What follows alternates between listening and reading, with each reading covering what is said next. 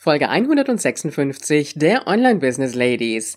Welche Webinarwerkzeuge gibt es im Webinarraum und benötigst du sie wirklich? Willkommen bei den Online Business Ladies, der Podcast für den erfolgreichen Aufbau deines Online Business als Female Entrepreneur mit Kompetenz, Herz und Leidenschaft. Erfahre, wie du dich und deine Expertise erfolgreich online bringst und hier ist seine Gastgeberin, mal pur und mal mit Gästen, Ulrike Giller.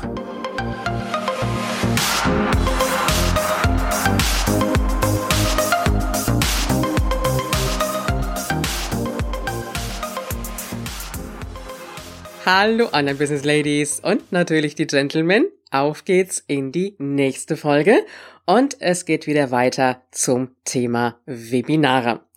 Und äh, übrigens, falls du im Hintergrund mal so ein kleines Geräuschchen hören solltest, Unsere Mary ist wieder mit dabei und falls du sie noch nicht kennst, es ist meine zwölf Jahre oder zwölfeinhalb Jahre alte Golden Retriever Hündin und ab und zu habe ich ja an dieser Stelle schon mal ein bisschen was von ihr erzählt und so ab und zu darf sie auch mal bei den Aufnahmen dabei bleiben. Also wenn mal so ein kleiner Quietscher und so, so ein kleines Gähnen im Hintergrund ist, dann bitte nicht wundern. Aber sie genießt es einfach hier so dabei zu liegen und äh, ja, da möchte ich sie dann auch nicht aussperren. Aber ansonsten habe ich dann bei den Aufnahmen immer die Türe zugemacht und äh, ja, momentan kann man ja auch noch die Fenster zumachen. Aber vielleicht werde ich auch demnächst mal ein bisschen mehr Aufnahmen mit meinem mobilen Mikrofon machen. Aber dazu an anderer Stelle ein bisschen mehr.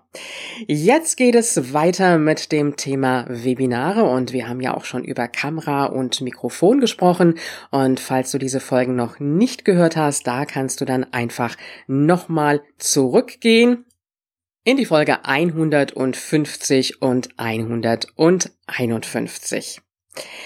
Ja, jetzt geht es um die Werkzeuge im Webinarraum und ob du sie überhaupt brauchst.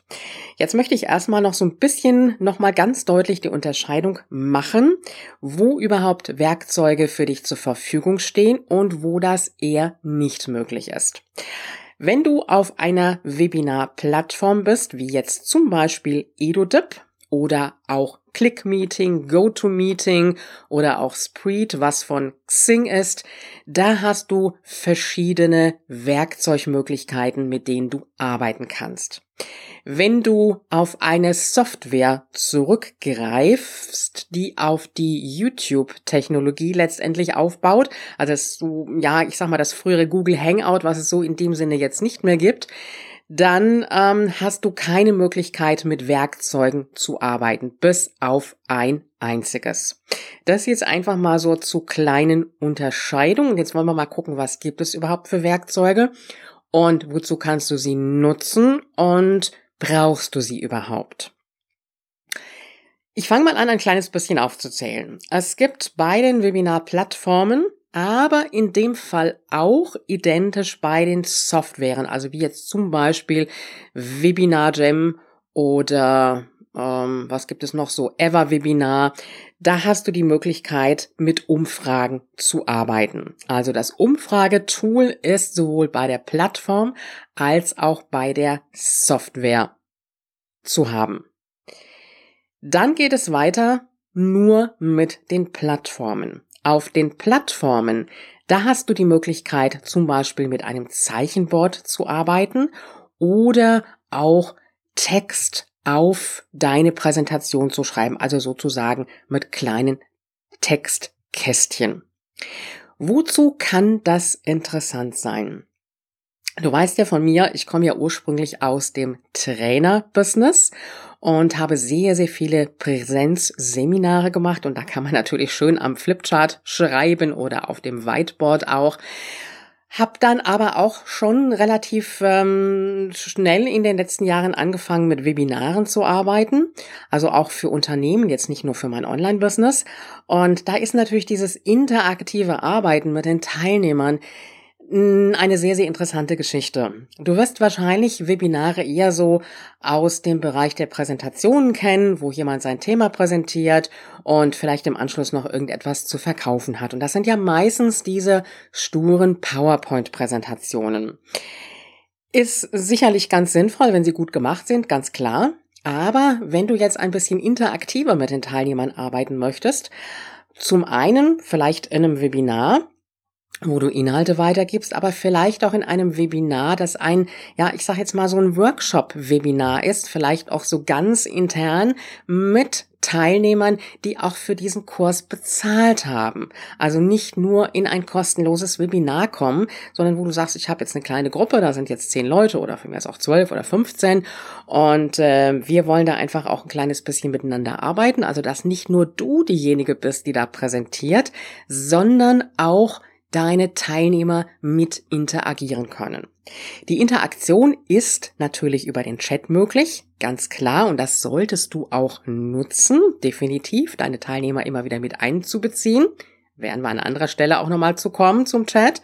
Aber es geht natürlich auch darum, dass sie aktiv auf diesem Whiteboard sozusagen mitarbeiten können. Und das ist eine ganz tolle Sache.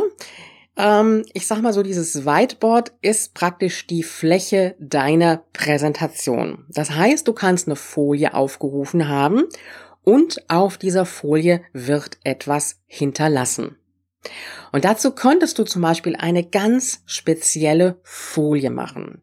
Eine Folie, die du vielleicht aufgeteilt hast, wo auf der linken Seite vielleicht steht, ich habe schon ganz viel Erfahrung zu diesem Thema. Auf der rechten Seite steht, ich bin noch Neuling in diesem Thema. Ich mache es jetzt mal ganz einfach und ganz simpel. Und dann bittest du deine Teilnehmer, auf dieser Fläche ein entsprechendes Kreuz zu machen, wo es denn hinpasst.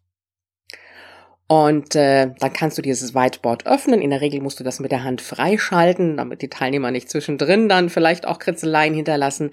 Und dann können die mit dem Zeichenboard da ein Kreuzchen machen, ein Strichchen machen und äh, du könntest auch die Möglichkeit geben, über das Textkästchen dann etwas zu schreiben. Da würde man dann, ich glaube, sehr wahrscheinlich bei den meisten ähm, Plattformen auch den Namen dazu sehen. Also wenn du es anonymer halten willst, dann sagst du einfach so Kreuzchen machen, wo es hinpasst. Und dann hast du die Teilnehmer wieder aktiv ein kleines bisschen mit einbezogen und ich kann dir an der Stelle sagen, Teilnehmer, die aktiv in ein Webinar mit einbezogen werden, das sind Teilnehmer, die bleiben auch wirklich dabei. Das sind Teilnehmer, die bleiben bis zum Ende. Die gehen dir nicht raus aus dem Webinarraum, weil sie immer und immer wieder angesprochen werden. Und ich weiß ja, und du weißt das mit Sicherheit auch bei Webinaren, ist ja doch die Versuchung groß, da noch das zweite Fenster geöffnet zu haben, mal die Mails zu checken, ein bisschen in Facebook reinzugehen.